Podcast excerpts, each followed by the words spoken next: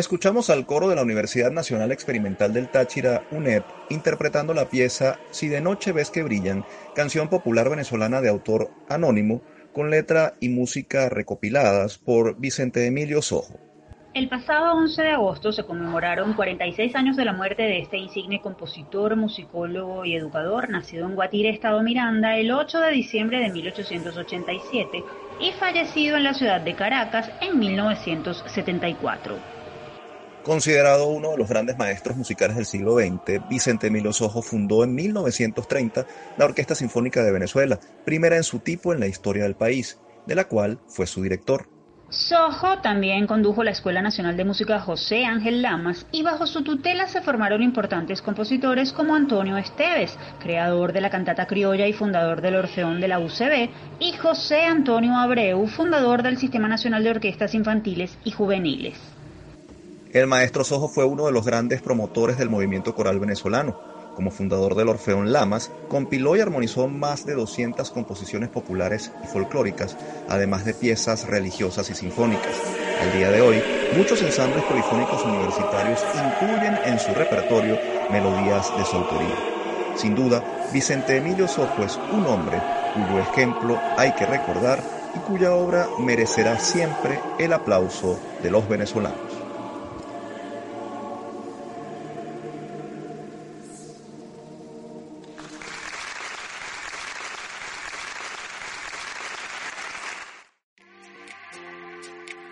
Les saludamos Tamara Slusnis y Efraín Castillo. Y esta es una nueva edición de nuestro programa Universate, las voces de la Universidad Venezolana, transmitido a nivel nacional por el circuito Unión Radio. Este espacio es producido por Unión Radio Cultural y la Dirección General de Comunicación, Mercadeo y Promoción de la Universidad Católica Andrés Bello. En la jefatura de producción están Inmaculada Sebastiano y Carlos Javier Virgües. En la producción, José Ali Linares y Miguel Ángel Villamizar. Y en la dirección técnica están Fernando Camacho y Giancarlos Caraballo. Nos complace recibirlos una vez más en Universate, las voces de la Universidad Venezolana. Gracias a los que nos escuchan semana tras semana. Este trabajo es hecho con mucho compromiso, responsabilidad y entusiasmo para dar a conocer cómo las universidades no se rinden y siguen adelante a una distancia. Y hablando de distancia, es importante recordarles a todos nuestros oyentes que al salir de sus casas deben mantener el distanciamiento físico y las medidas de protección e higiene para evitar el contagio de la COVID-19. No olvidemos que una de las claves para superar la pandemia es la prevención. Dicho esto, es momento de conocer qué ha sido noticia en el sector universitario nacional. Esto y más en nuestra próxima sección. Actualidad Universitaria. Comenzamos en el centro del país, donde estudiantes de la Universidad de Carabobo, UC, pidieron nuevamente a las autoridades de esa institución implementar un plan especial que les permita retomar las clases y avanzar de forma virtual en sus estudios, prácticamente paralizados desde que se inició la cuarentena en el mes de marzo. Así lo informó Alejandro Brito, delegado de la Federación de Centros Universitarios de la UC por la Escuela de Relaciones Industriales, quien señaló que la dirigencia estudiantil aplicó una serie de encuestas según las cuales 60% del alumnado UCista estaría de acuerdo con recibir clases en línea. Reconoció que esa modalidad de estudios no es factible para todas las carreras, pero dijo que podría aplicarse al menos en las materias de carácter teórico. En respuesta a estas declaraciones, Jessie Divo, rectora de la Universidad de Carabobo, aseguró que las autoridades y decanos están analizando la posibilidad de ejecutar un plan alterno a la presencialidad. Sin embargo, reiteró que la universidad no cuenta con la tecnología y servicios para dictar las clases a distancia y dijo que están solicitando al Ministerio de Educación Universitaria apoyo para obtener los recursos y equipos necesarios de manera de avanzar en aquellas carreras en las que la virtualidad lo permita.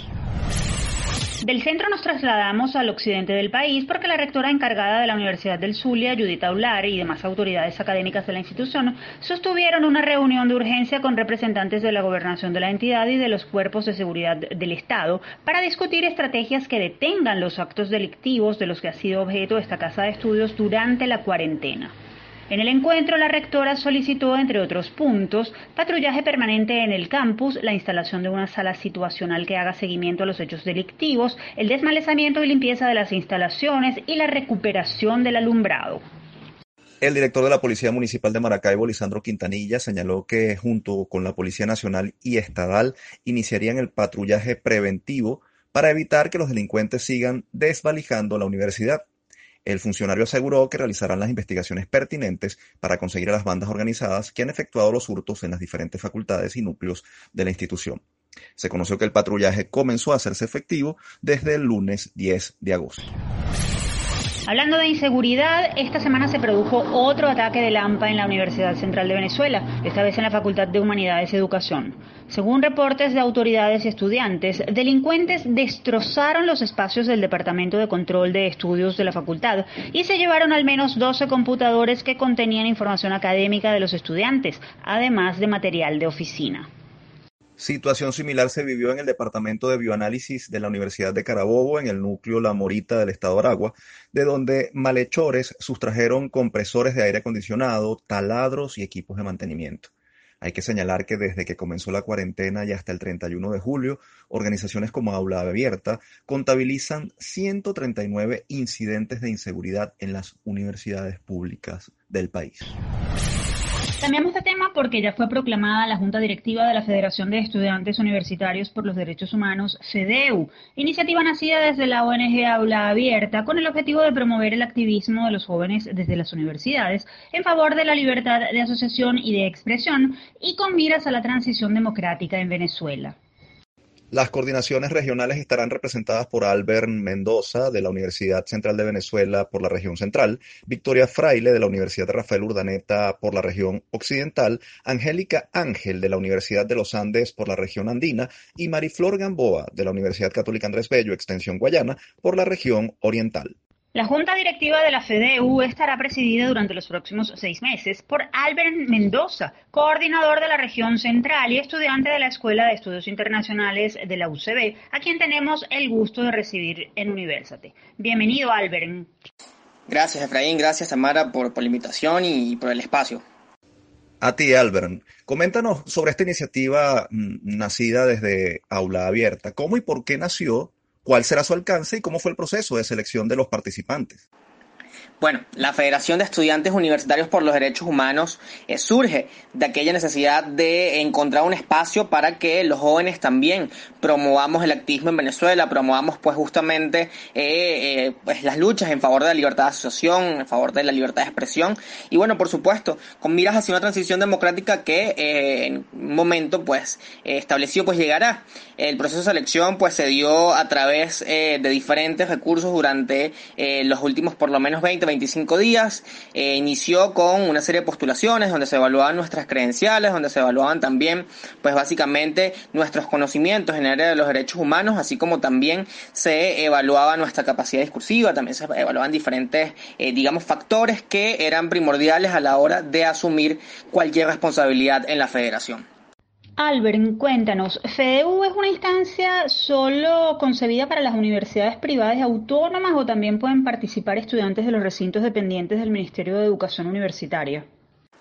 Sí, definitivamente la federación va a estar abierta a todos los estudiantes del país. Nosotros creemos que es fundamental involucrar a todos los jóvenes que pues hoy en día forman parte de las universidades, sin distinción de privadas, públicas o propiamente autónomas, porque de alguna manera pues todos los estudiantes estamos atravesando por un sistema que eh, vulnera los derechos de todos nosotros sin distinción de eh, si tenemos las capacidades o no de costear una universidad privada. Entonces, por supuesto que esta federación pues estará abierta a todos los estudiantes de Venezuela, a todos los estudiantes pues que quieran también ser parte de esto, que quieran también demostrar, como lo decía anteriormente, que hoy los jóvenes se están preparando y formando para eh, la defensa de sus derechos y bueno, por supuesto también preparándose para denunciar las claras violaciones eh, a los derechos humanos en Venezuela. Albert, asumiste la presidencia de esta federación en un momento complejo para las universidades, con situaciones como emergencia humanitaria compleja, inseguridad, ataques a la autonomía, deserción y educación a distancia por la pandemia. ¿Cuál es el reto que se te presenta como líder de la federación en este primer periodo? Sí, asumimos esta responsabilidad en un momento bastante complejo. En el caso de la presidencia creo que el mayor desafío que tenemos es, bueno, conseguir que la gente también, los venezolanos, pues en general puedan entender la realidad del estudiante venezolano, porque hoy en día eh, lo que estamos viviendo no es una crisis solamente de presente en la Universidad Venezolana, estamos viviendo una crisis de futuro. Y yo creo que eso también tiene que ser parte de entender eh, los grandes desafíos que tenemos como estudiantes y como Universidad Venezolana. En el caso de la Federación, pues por supuesto, como les decía anteriormente, demostrar lo que estamos viviendo, denunciar estas realidades que pues tienen los estudiantes, también tienen las universidades y mucho más allá, las comunidades que hacen parte de estos recintos universitarios, como lo son profesores, como lo son también trabajadores propiamente de estas universidades que hoy también se les están vulnerando sus derechos y nosotros como estudiantes, eh, al igual que luchamos y defendemos nuestros derechos y denunciamos las violaciones a ellos, pues también creemos que el gran desafío pues es concientizar en torno a lo que está viviendo toda la universidad venezolana. Albert, finalmente, ¿Qué mensaje envías al estudiantado para que se sume a la defensa de los derechos humanos en las universidades? ¿Y cómo pueden obtener más información aquellos que quieran incorporarse a la federación? Dinos redes, página web, algún teléfono de contacto. Bueno, sin duda alguna, para todos los estudiantes que hoy nos están escuchando, mi invitación es a que se sumen, a que trabajemos juntos en torno a la defensa de los derechos humanos. Creo que hoy más que nunca, pues tenemos una responsabilidad, quienes somos los jóvenes y los estudiantes de este país, eh, pues como les decía anteriormente, pues estamos a las miras de lo que va a ser una transición democrática en Venezuela y los jóvenes y los estudiantes tenemos allí un papel trascendental, involucrarnos en lo que ha sido, pues por supuesto, eh, la denuncia a las violaciones de los derechos humanos en Venezuela, la denuncia, por supuesto, a la realidad que estamos viviendo hoy, pues es fundamental y trascendental para el país que viene, porque lo que estamos viviendo hoy no lo podemos vivir más nunca. Nosotros tenemos como jóvenes que asegurarnos de que eso no va a volver a suceder. Así que bueno, la invitación es a sumarse, pueden encontrarnos en redes sociales en Twitter, arroba FedeuCC, y bueno, próximamente también estaremos en las diferentes páginas eh, de los Centros de Derechos Humanos también, y bueno, también la invitación es a estar pendiente de la, eh, la cuenta de Aula Abierta, así como también la página web de Aula Abierta. Albert, gracias por aceptar nuestra invitación y mucho éxito en esta iniciativa por demás necesaria en estos tiempos. Estaremos atentos a las actividades de esta Nobel Federación Estudiantil. No, gracias a ustedes por la invitación, Tamara, Efraín, sin duda alguna, pues hoy tenemos muchos retos por asumir y bueno, quedamos al pendiente. Un abrazo. Ustedes escuchaban a Albert Mendoza, presidente de la Junta Directiva de la Federación de Estudiantes Universitarios por los Derechos Humanos, FEDEU, y alumno de la Escuela de Estudios Internacionales de la UCB. Repetimos la red de la federación para quienes quieran seguir sus actividades, arroba FedeHUCC en Twitter. Momento de hacer nuestra primera pausa. Al regreso tendremos más información en Universate. Recuerden que somos las voces de la Universidad Venezolana. No se aparten.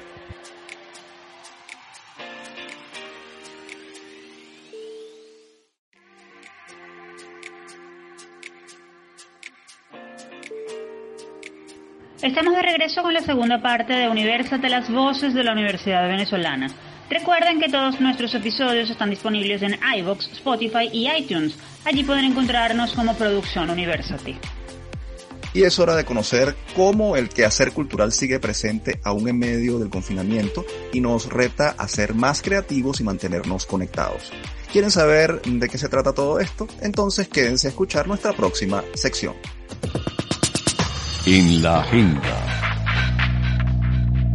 Recientemente, el Trasnocho Cultural convocó en alianza con la Embajada de Italia un concurso de cortometrajes titulado El inmigrante italiano, iniciativa que busca rendir tributo al legado e impacto que ha tenido en la cultura y desarrollo de Venezuela, el trabajo emprendido por los hombres y mujeres que llegaron desde Italia hasta nuestro país durante el siglo XX.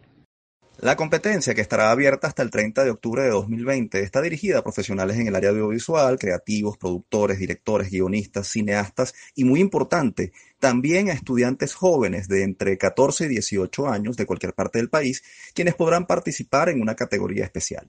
Las piezas concursantes podrán ser de ficción o carácter documental y los premios van desde 2.500 hasta 750 dólares. El ganador de la categoría de jóvenes talentos se llevará 1.000 dólares. Esta es una de las actividades que el Centro Cultural Trasnocho ha puesto en marcha en medio de la pandemia y una muestra del trabajo que se está haciendo para llevar arte, entretenimiento y formación a la población a pesar del confinamiento. Pero dejemos que sea la cineasta Solveig Huckstein, coordinadora del Trasnocho Cultural, quien nos dé todos los detalles de esta iniciativa y de su visión sobre los desafíos que tienen los promotores de cultura en tiempos de cuarentena. Bienvenida a Universate, Solveig. Mil gracias por la invitación.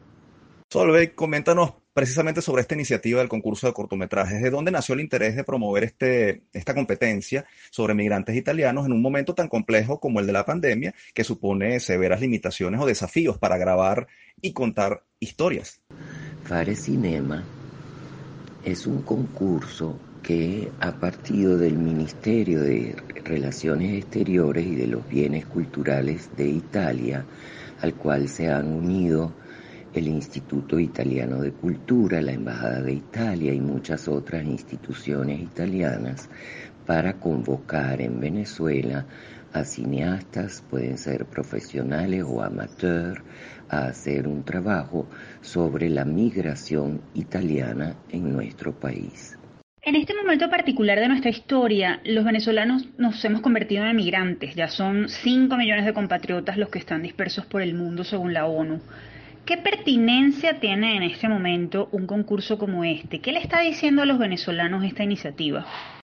Esto nos habla sobre la historia que ha vivido el mundo entero en tiempos de guerra, en tiempos de depresiones económicas, han habido grandes migraciones. Así sucedió con Italia en la época en la que Venezuela era un país muy promisorio, por la explotación petrolera.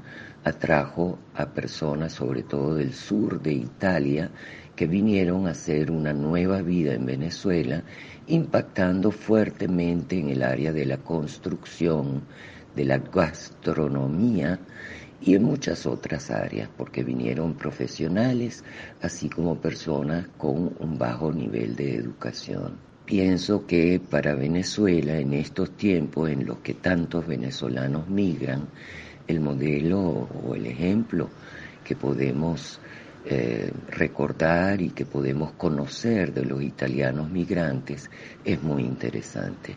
Solveig, han convocado a participar en este concurso a profesionales del mundo audiovisual, pero también a estudiantes jóvenes de 14 a 18 años que tengan interés en el cine y la creación audiovisual.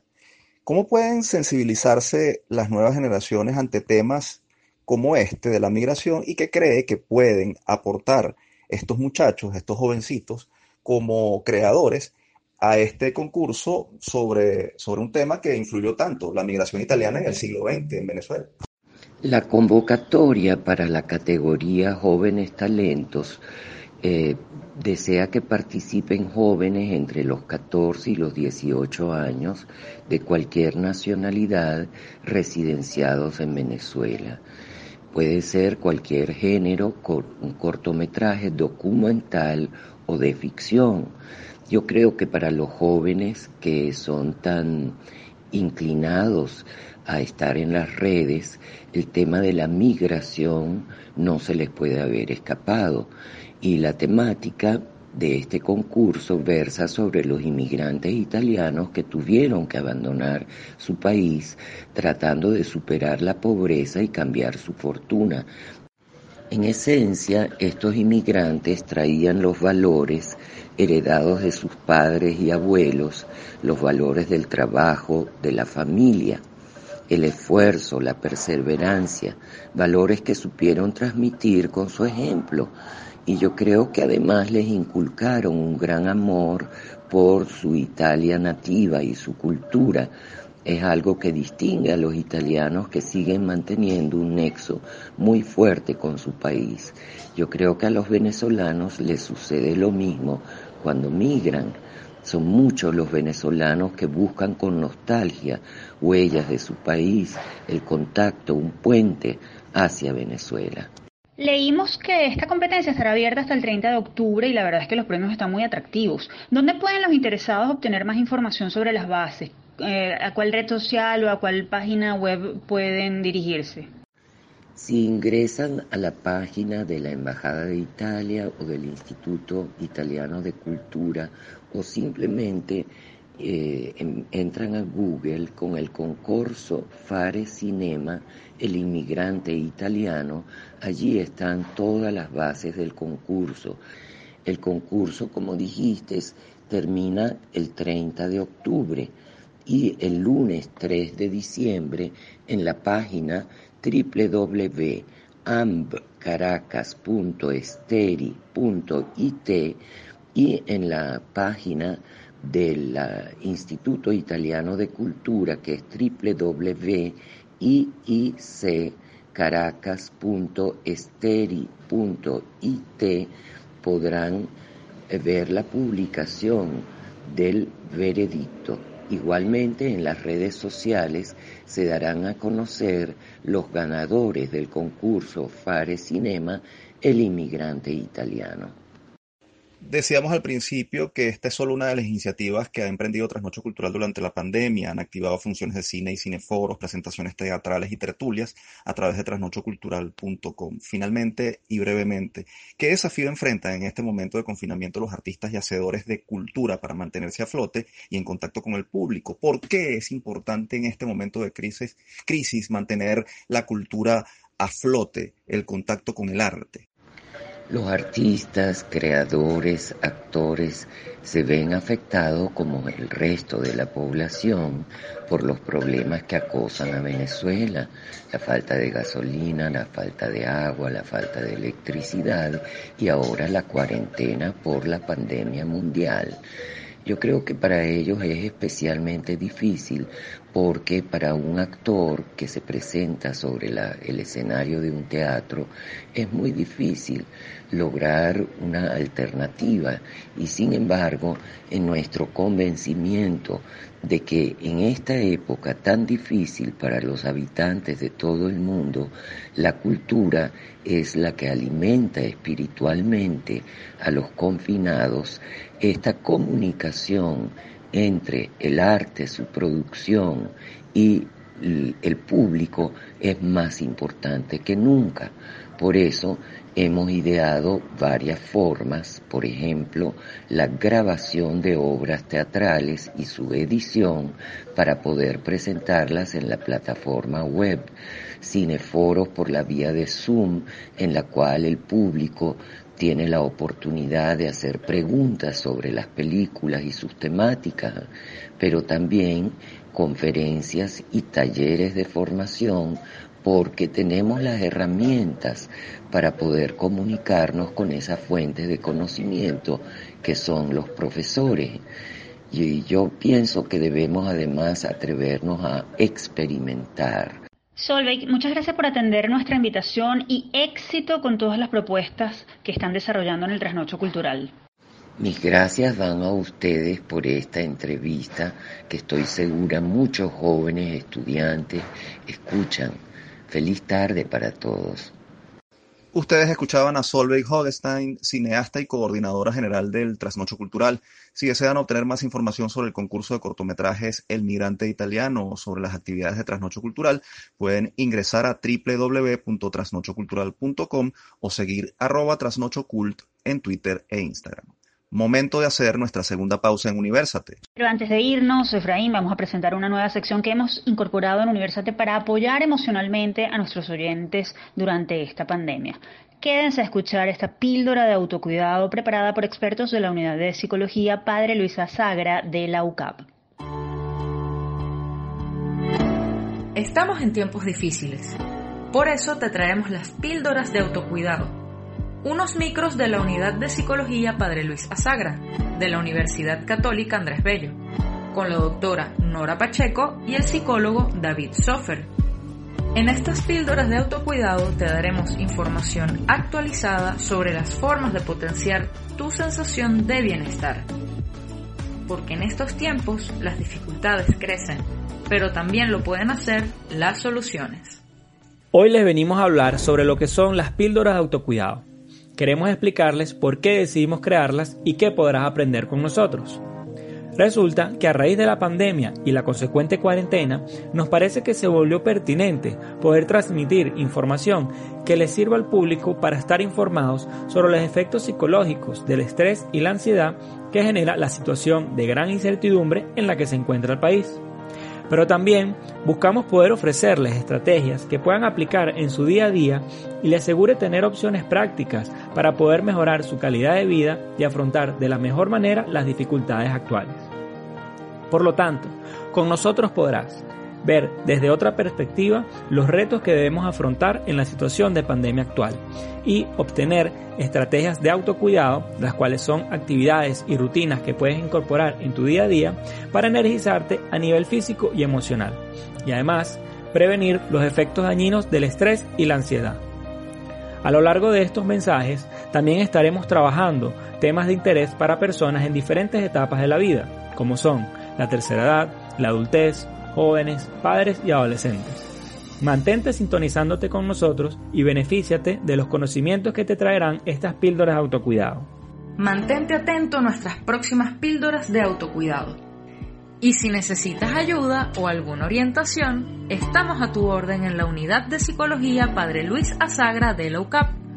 Nos puedes contactar a través de upla.clinica.gmail.com. Te esperamos en una próxima píldora.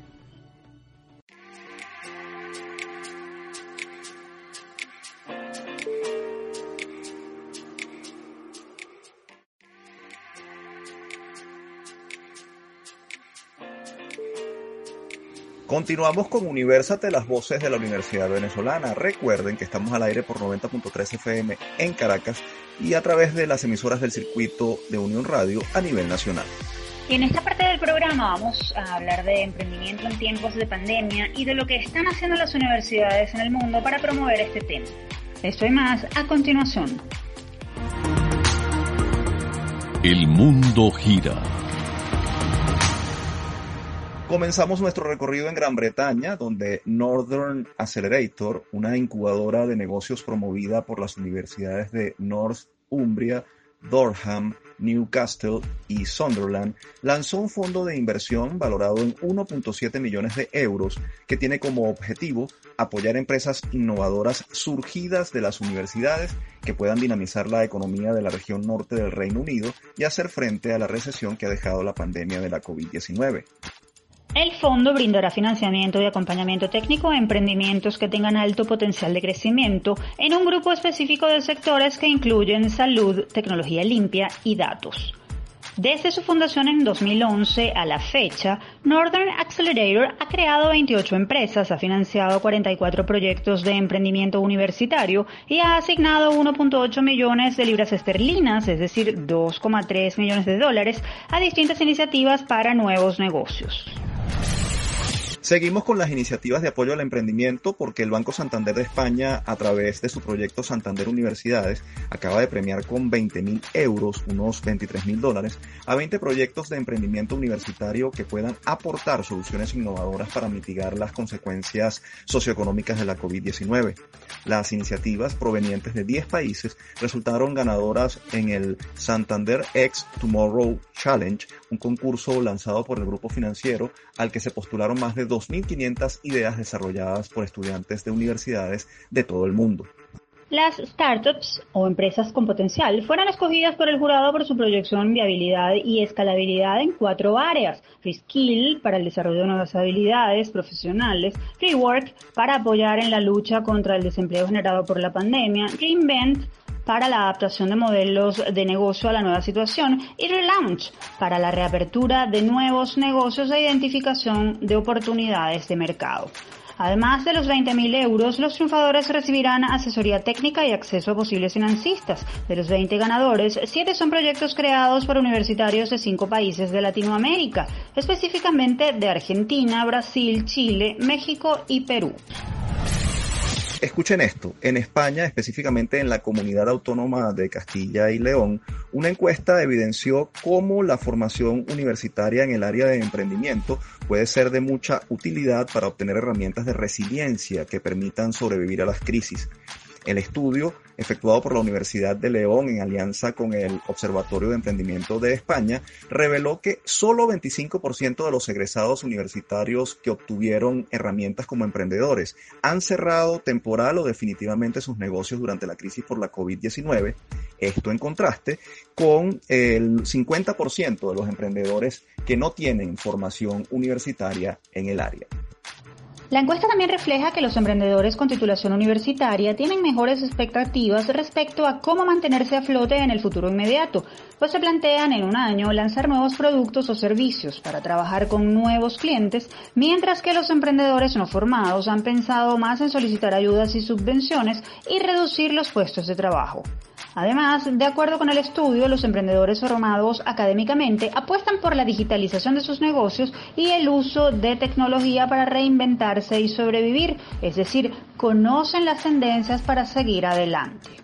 Tamara, es interesante ver cómo en varias partes del mundo muchas universidades y empresas se han dado cuenta de la importancia de impulsar a los emprendedores por la capacidad que tienen de generar ideas innovadoras para darle la vuelta a la tortilla y reactivar la economía, algo tan necesario y urgente en tiempos como este de la COVID-19. Así es, Efraín, y nosotros precisamente vamos a seguir hablando de este tema, pero en el ámbito nacional. ¿Existen posibilidades de emprender algún negocio en Venezuela en un momento tan difícil como el que se está viviendo? ¿Qué papel pueden jugar y están jugando las universidades para apostar al emprendimiento como vía de crecimiento económico? De esto y más conversaremos con una experta en breve. Todo me sirve. Nada se pierde. Mientras el mundo se adapta a la nueva normalidad, la COVID-19 desencadenó una crisis económica que ha dejado a millones de personas sin empleo, ha cerrado miles de empresas y ha perjudicado o en algunos casos detenido el surgimiento de negocios pequeños o emprendimientos. Sin embargo, de los peores momentos también pueden nacer grandes oportunidades y en muchos países, incluyendo Venezuela, no pocos han puesto en marcha ideas innovadoras y útiles que se han materializado como proyectos exitosos en el mercado y que demuestran que sí es posible emprender en tiempos de pandemia. ¿Cómo hacer esto posible? ¿Qué recomendaciones seguir? ¿Cuál es la importancia de formar nuevos emprendedores? ¿Y qué tanto se está haciendo desde las universidades venezolanas para formar a las nuevas generaciones de empresarios? Para responder estas y otras interrogantes tenemos con nosotros a una experta, la profesora Luz Aymara Morales, economista y directora del Centro de Innovación y Emprendimiento de la UCAP. Bienvenida a Universate, profesora Morales. Muchísimas gracias por la invitación. Un placer para mí estar acá con ustedes acompañándolos. Profesora, ¿es posible seguir emprendiendo en tiempos de pandemia? ¿Qué recomendaciones esenciales hay que seguir para ser un emprendedor exitoso y hacer prosperar un negocio? ¿Cuáles serían los aspectos clave de emprender en esta circunstancia? El emprendimiento siempre surge por la necesidad de dar respuesta a algo que el entorno nos demanda.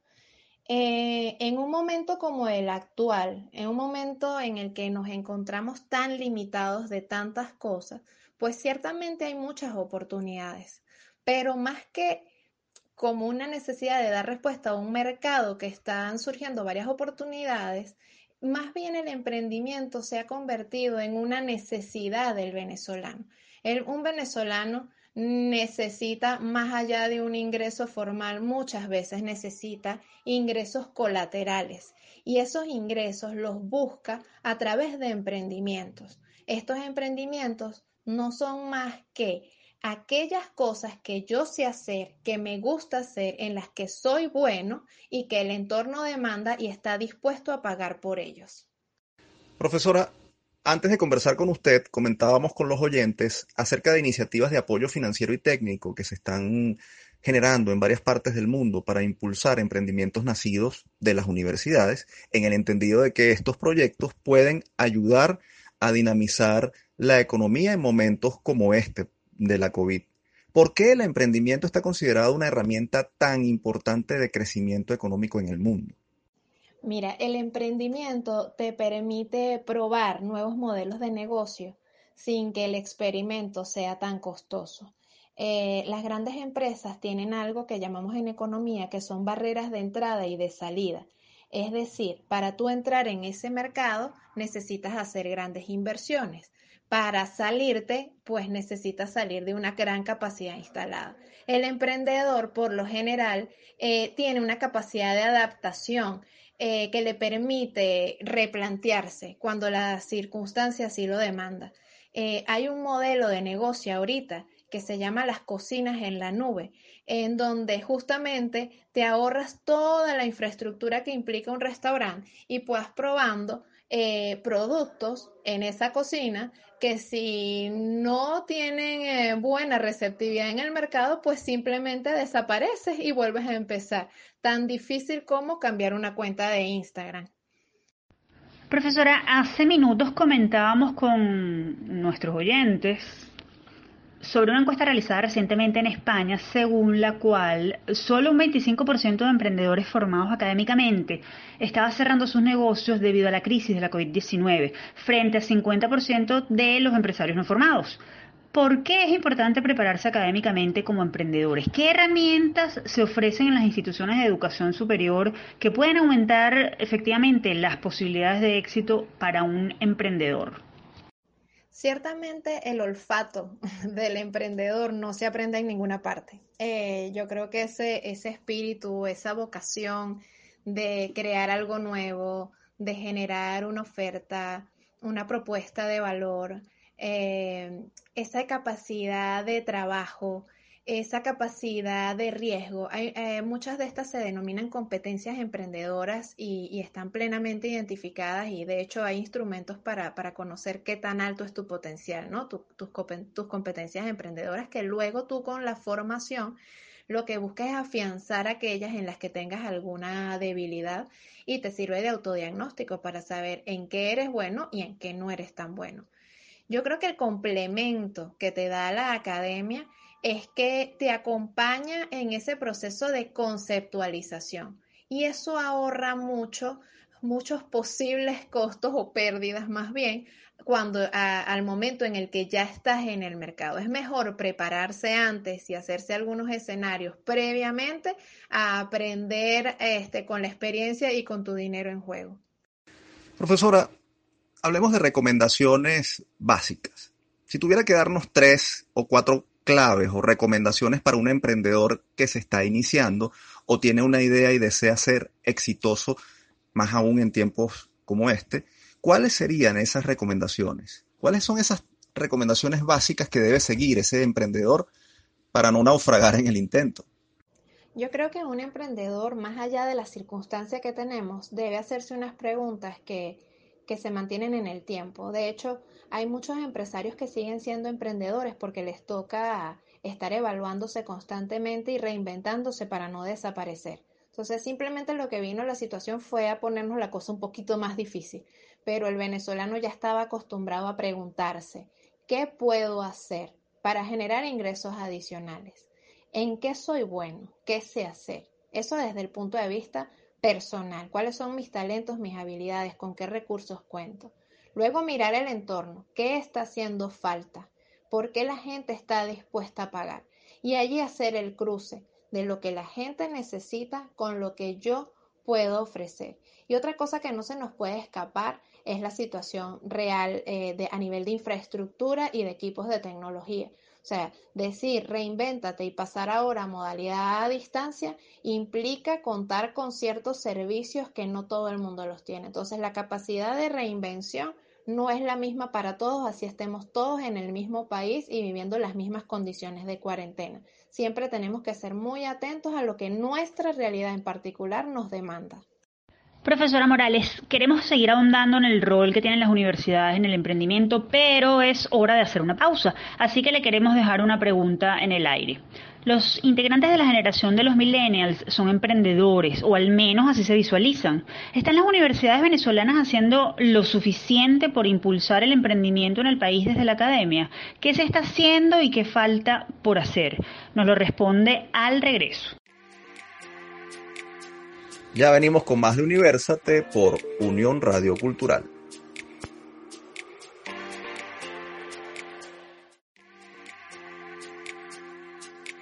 Seguimos con la última parte de Universate. Recuerden que si desean dar a conocer su investigación, evento o iniciativa, pueden escribirnos al correo produccionuniversate.gmail.com. A quienes nos sintonizan en este momento les comentamos que estamos conversando con la profesora Luzaymara Morales, directora del Centro de Innovación y Emprendimiento de la UCAP, sobre las oportunidades de negocio en tiempos de pandemia, sus retos y sus obstáculos. Profesora Morales, en el bloque anterior le habíamos dejado una pregunta al aire. ¿Están las universidades venezolanas haciendo lo suficiente para impulsar el emprendimiento en el país? ¿Cómo motivan? ¿Cómo promueven? ¿Qué falta por hacer para incubar y acelerar negocios? Sabemos que en la UCAP, por ejemplo, hay una cátedra obligatoria llamada Innovación y Emprendimiento para todos los estudiantes de pregrado y que hay proyectos para impulsar redes de aprendizaje. Coméntenos sobre ese asunto. Cuando se habla de emprendimiento, muchas veces se habla de ecosistema. Eh, porque el emprendedor necesita de ciertas condiciones para poder prosperar con su idea de negocio. Es decir, hacen falta políticas, hacen falta incentivos, regulaciones en materia tributaria, además del acompañamiento, la formación, la asistencia técnica, financiamiento. Entonces, son muchas cosas, esta seguridad jurídica, eh, condiciones para la propiedad intelectual. son muchas variables las que me favorecen o no que el emprendimiento surja y hasta dónde puede prosperar. Desde la universidad pues sí, tal como has dicho, tenemos ahora una cátedra institucional. Ya son cuatro cátedras asociadas al eje de extensión emprendimiento. Y con nuestra cátedra institucional Innovación y Emprendimiento, lo que buscamos en primera instancia es favorecer una actitud crítica del estudiante al mirar el entorno de manera que lo vea con la búsqueda de soluciones. Profesora Morales, para quien esté pensando en emprender, ¿Qué condiciones debe tener un, emprendedor más allá de las ganas de tener un negocio rentable, que creo que muchos la, eh, la tienen en principio? Todos podemos ser emprendedores. ¿Qué debemos desarrollar? Mira, Efraín, yo creo que el venezolano es de, es por naturaleza emprendedor. Este, nos han tocado vivir unos tiempos tan difíciles en donde nos toca siempre estar eh, buscando soluciones. No nos gusta quedarnos atrás. Eh, y en medio de las circunstancias innovamos, de alguna manera buscamos salida a las situaciones que se nos presentan. Eso, esos son muchos puntos a favor de un posible emprendimiento. El tema está en que nosotros tratamos de diferenciar cuando llega alguien con muchas ganas al centro, por ejemplo, este, y te plantea su idea, es que ciertamente hay mucha necesidad de generar ingresos.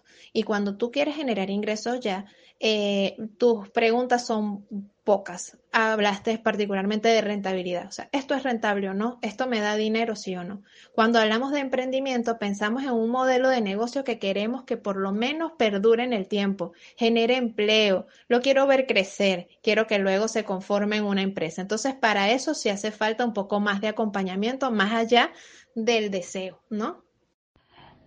Sí, coincidimos en que el venezolano es emprendedor por naturaleza, pero usted ha hablado en otras ocasiones de que siempre hay que tener los pies sobre la tierra. Y es innegable que la situación venezolana es complicada. ¿Cómo saber, a pesar de esas ganas que tenga alguien de emprender su propio negocio, cómo saber cuándo es el momento preciso para comenzar? ¿Y cuándo es el momento de parar, pensarlo de nuevo y esperar? Esa pregunta está muy buena porque yo creo que no hay momento ideal. Y si nos ponemos a esperar, hay mucha gente así, ¿ok? Que está viviendo esperando que las cosas cambien para llevar a cabo su proyecto. Emprender implica probar. Eh, de hecho, por eso se habla del producto mínimo viable. Es un prototipo con el que tú sales a iterar y a recoger información valiosa del mercado. Es muy difícil un emprendedor que llegue a tener un documento tan blindado y sólido que le va a garantizar el éxito. La información valiosa te la da el mercado. Hay que salir. Eso sí, nunca creer que la idea está blindada y es perfecta y así se va a mantener en el tiempo. La evaluación es permanente, constante. ¿Qué funcionó? ¿Qué no funcionó? ¿Qué, qué me fue bien? ¿Con qué no me fue tan bien? Y por allí voy ayudando a que mi idea mejore eh, pero no es un documento ni un ejercicio que se hace desde un estudio. Yo creo que es muy, muy, muy importante salir y no esperar porque las condiciones cambien, porque puede pasar mucho tiempo. Muy interesante lo que dice, profesora. Finalmente, y de forma muy breve porque se nos agotó el tiempo, ¿cómo cree usted que será el emprendimiento post pandemia? ¿Qué mensaje le da a quienes piensen en esto como alternativa de cara a lo que viene, a la nueva normalidad, como se le ha llamado? Fíjate, Efraín, esta situación se ha alargado mucho más de lo que cualquiera de nosotros hubiese podido imaginar. Eh, yo siento que ya hemos aprendido muchísimo. No somos los mismos nosotros mismos haciendo nuestros quehaceres a hoy, agosto 2020, que cuando salió el decreto de cuarentena que uno veía el mundo cómo se paralizaba hemos logrado retomar proyectos que tal vez en algún momento pensábamos que no los podríamos retomar. O sea, yo creo que esto ha sido un tiempo de, de reinventarnos cada día, de replantearnos, de revisar prioridades, de ver cómo podemos seguir haciendo llegar aquello que sabemos que es valioso y que hace falta, pero que con los medios tradicionales no lográbamos. Entonces, la invitación es a cuidarnos mucho, esa es nuestra prioridad porque nada más importante que nuestra vida, nuestra salud y la de nuestros seres queridos. Y luego a ver cómo en las condiciones particulares en las que estamos y que no sabemos por cuánto tiempo se va a extender, pues podemos generar propuestas interesantes. Y yo apuesto a la creatividad y a la resiliencia del venezolano a que van a salir cosas maravillosas, pero es cuestión de aceptar la realidad que tenemos y actuar en consecuencia. Profesora Morales, gracias por acompañarnos en Universate y por compartir sus valiosas opiniones con nuestros oyentes que estamos seguros están ávidos de orientación sobre este tema. Muchísimas gracias a ustedes por la invitación. Conversábamos con Luzaymara Morales, directora del Centro de Innovación y Emprendimiento de LOCAP. Si desean más información sobre el trabajo de este centro, pueden seguir la cuenta de Instagram arroba CIEUCAP. Momento de despedirnos en Universate, no sin antes compartir con ustedes nuestra acostumbrada frase. La arquitectura es acto social por excelencia, arte utilitario como proyección de la vida misma ligada a problemas económicos y sociales y no únicamente a normas estéticas. Para ella, la forma no es lo más importante. Su principal misión es resolver hechos humanos. La reflexión pertenece al siempre recordado Carlos Raúl Villanueva, uno de los arquitectos más influyentes de la Venezuela del siglo XX. Este insigne profesional nació el 30 de mayo de 1900 en Londres y falleció el 16 de agosto de 1975 en Caracas. Su obra quizás más importante, La ciudad universitaria de la Universidad Central de Venezuela, inaugurada en 1954, fue nombrada Patrimonio de la Humanidad por la UNESCO en el año 2000. Ahora sí, cerramos esta edición de Universate. Les recordamos que este espacio fue producido por Unión Radio Cultural y la Dirección General de Comunicación, Mercadeo y Promoción de la Universidad Católica Andrés Bello. En la jefatura de producción estuvieron Inmaculada Sebastiano y Carlos Javier Vilgües. En la producción José Ali Linares y Miguel Ángel Villamizar. En la dirección técnica Fernando Camacho y Giancarlos Caraballo y en la conducción quien les habla Efraín Castillo y Tamara Luznis. Hasta la próxima.